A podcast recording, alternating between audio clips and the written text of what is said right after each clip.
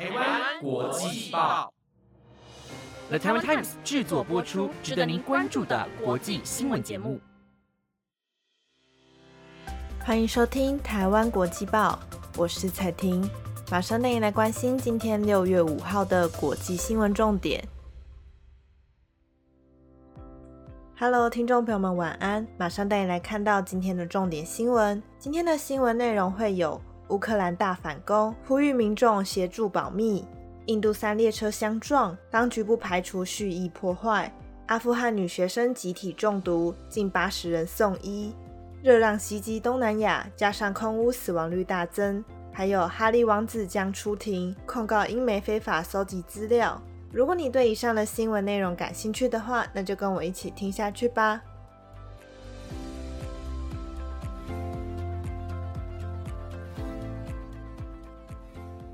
首先，今天的第一则新闻带你关心乌克兰的军事。乌克兰国防部今天再次呼吁国民，对于乌军即将展开等待已久的反攻行动勿过度琢磨，以防重要情资外泄。根据路透社报道，外界对乌军发动大反攻、收复东部、南部俄国占领土地的期待不断累积，但乌克兰官员一再呼吁民众不要对反攻行动加以臆测。乌克兰当局近几天还对将防空系统及落俄军飞弹图像和影片分享出去的民众寄出严惩。乌克兰国防部在 Telegram 发布的影片说，各项计划仰赖沉默，展开反攻行动时不会昭告天下。片尾更以基辅当局渴求已久的 F 十六战机翱翔的画面当作结尾。近几个月来，西方盟国为基辅的反攻提供武器、战甲车和弹药，但军事专家仍认为恐怕难以突破深根防守的俄军。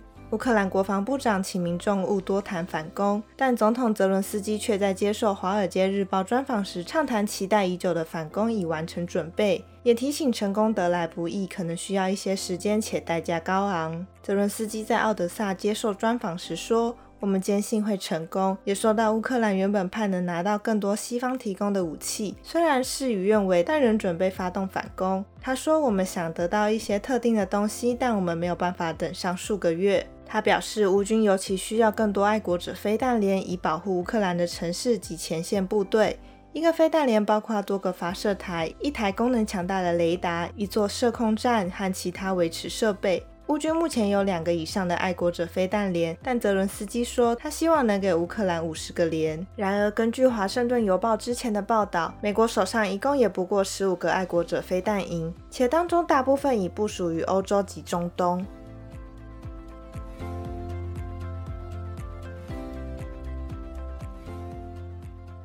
下一则带您看到印度。印度东部在本月二日晚间发生一起三列火车相撞的重大铁路事故。经过相关单位清除残破车厢、修复受损铁道后，逐渐恢复通车。事故原因初判为电子耗资故障，但不排除人为疏失，甚至是蓄意破坏。根据《纽约时报》报道，还有不少罹难者家属正在赶往东部奥里萨省巴拉索尔镇附近的事发地点。官方一度称事故造成两百八十八人丧生。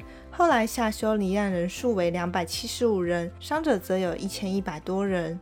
到四日深夜，事发地的铁道已经开始陆续恢复双向通行。列车相撞过程起初各方说法不一，如今确认是一辆南向开往青奈、时速一百二十八公里、载客一千两百五十人的科罗曼德快线客车。在行经事发地点时，疑似因为铁路电子耗资故障，冲入岔道，撞上当时停在铁轨上的一列铁矿货运列车，导致二十节客车车厢失控出轨。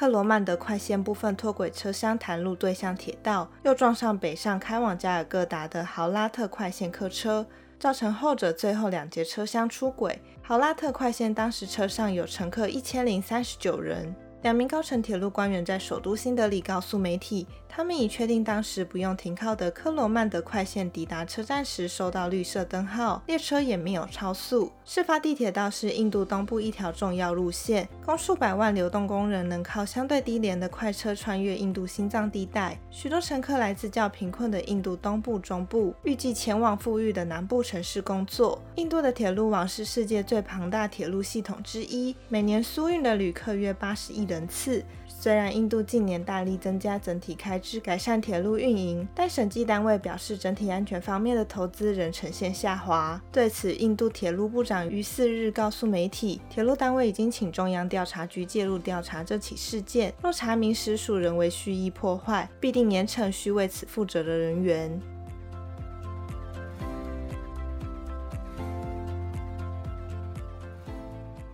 下一则，一起来看阿富汗集体中毒事件。阿富汗地方教育官员四日表示，阿富汗北部小学发生两次下毒事件，近八十名女孩中毒并住院治疗。这是自塔利班二零二一年八月重新执政，并开始镇压阿富汗妇女及女童权利和自由以来，第一次发生此类事件。塔利班禁止女孩接受六年级以上的教育，妇女则被禁止从事大部分的工作和出现在公共场所。攻击发生在三日和四日，地点在沙利普省。省教育厅厅长拉曼宁说，桑卡拉克区有近八十名女学生中毒。他告诉媒体，两所小学很近，一个接一个成为目标。学生被送医后，目前状况良好。教育官员也表示，策划下毒的人有个人怨恨，但没有对此做详细说明。拉曼宁称，该部门正在进行调查。初步结果显示，一名怀恨者付钱给第三方进行下毒攻击。拉曼尼并未提供关于女孩如何中毒和事件的相关讯息，也没有详细说明女学生的年龄，只说是一至六年级。阿富汗的邻国伊朗去年十一月也爆发数百起女学生中毒案，中毒案几乎锁定女子学校。受害学生回忆，当时校园突然飘出臭味，接着大家开始出现呼吸急促、恶心、晕眩等症状，还有人被送医治疗。但是截至目前，仍然没有关于可能是这些事件的幕后黑手名单，或者是否使用了任何化学品等讯息。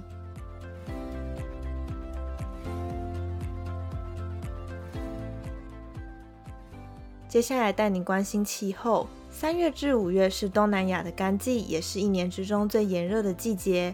热浪在五月袭击东南亚地区，越南、辽国和泰国多座城市温度飙破摄氏四十度，刷新历史新高纪录。专家警告，热浪和空气污染双重打击，恐引发供卫危机。根据官方气象数据显示，五月稍早，越南襄阳县的气温飙高至四十四点二度，写下越南史上最高温纪录。同时，辽国龙波邦创下四十三点五度高温，刷新今年四月才刚创下的四十二点七度。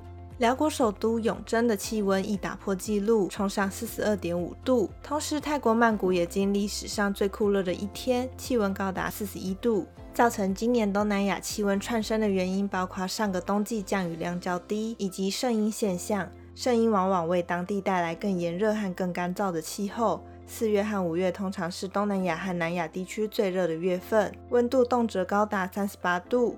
要到六月雨季来临，水汽增加才会让气温下降。除了潜在热浪威胁外，温室气体排放造成空气品质下降。东南亚成为全球最容易遭受气温变迁冲击的地区之一。亚洲面临环境风险，除了温度和湿度攀升。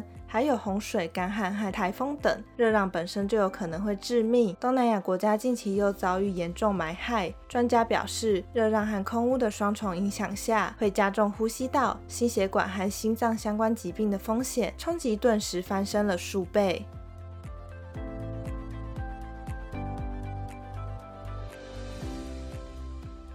最后一则带您看到英国王室，英国哈利王子等超过百人正在控告英美《每日镜报》等小报发行商 MGN 多年从事不法活动。伦敦的高等法院五日起将连三天开庭，哈利王子本人预计亲自到证人席作证，创下百余年来英国王室成员首例。根据半岛电视台报道，哈利等控告者称，MGN 在1991年至2011年从事广泛不法行为，声称该集团的记者和私家调查员以工业规模实施电话窃听，透过欺瞒来取得私密内容，并用其他非法动作获取有关他们的资讯。哈利指称，MGN 旗下报业有一百四十则新闻是用电话窃听或其他不法行为做成，本次审判只考量其中三十三则。MGN 则正在挑战被控的宣称，并否认。高层对不法行为知情。在其他审判初期释出的文件中，MGN 承认有证据显示私家调查员是受指示非法搜集哈利等三人的资讯，并对此致歉，但否认其他的指控。根据美联社报道，若哈利如期在六日出庭作证，将会是继十九世纪末爱德华王储以来的首例。当时，爱德华在离婚和诽谤相关诉讼中有两度出庭作证。除 MGN 外，哈利也正在控告其他的英国报业。哈利在三月曾到伦敦的高等法院出席开庭。该案有关哈利控告另家英美《每日邮报》发行商联合报业公司涉嫌违法搜集资料。